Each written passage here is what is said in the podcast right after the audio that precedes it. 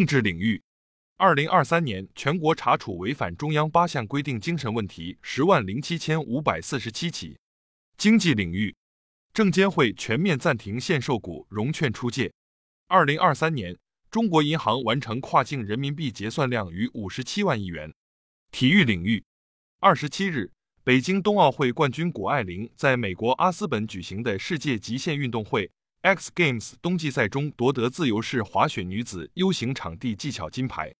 民生领域，近日，国家疾控局等十二部门联合印发《全面消除麻风危害可持续发展规划（二零二四至二零三零年）》，促进消灭麻风的目标早日在中国实现。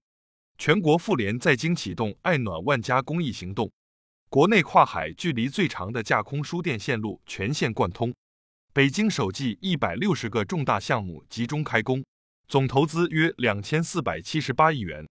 截至二零二三年年底，河南省可再生能源发电装机突破六千七百万千瓦，煤电装机占比降至百分之五十以下，可再生能源发电装机首次超越煤电。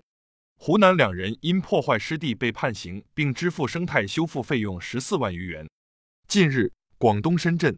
一男生收到好友从长沙带来的雪，打开保温杯的一瞬间，他激动不已，拿手摸了摸，居然都没有融化。他表示，朋友知道自己喜欢雪，把保温杯放在冰箱里冻了两天，和冰袋装在一起坐高铁带给了他。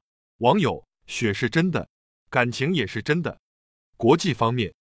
美国政府二十六日批准向土耳其出售总价两百三十亿美元的 F 十六型战斗机及其他军事装备，同时批准向希腊出售 F 三十五隐形战机。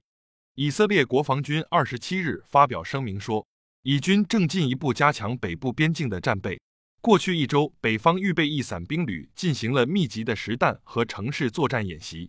伊朗外交部二十八日发表声明，强烈谴责二十七日。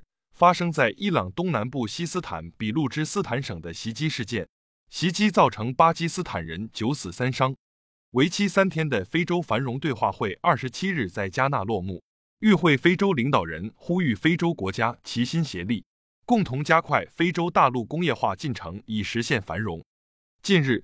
联合国近东巴勒斯坦难民救济和工程处多名员工被指控参与去年十月巴勒斯坦伊斯兰抵抗运动哈马斯针对以色列的袭击。欧美多个国家二十七日宣布暂停向该联合国机构提供资金。支部学习时政教育就用半月谈基层党建学习系统，更多半月谈基层党建学习系统详情尽在主页橱窗。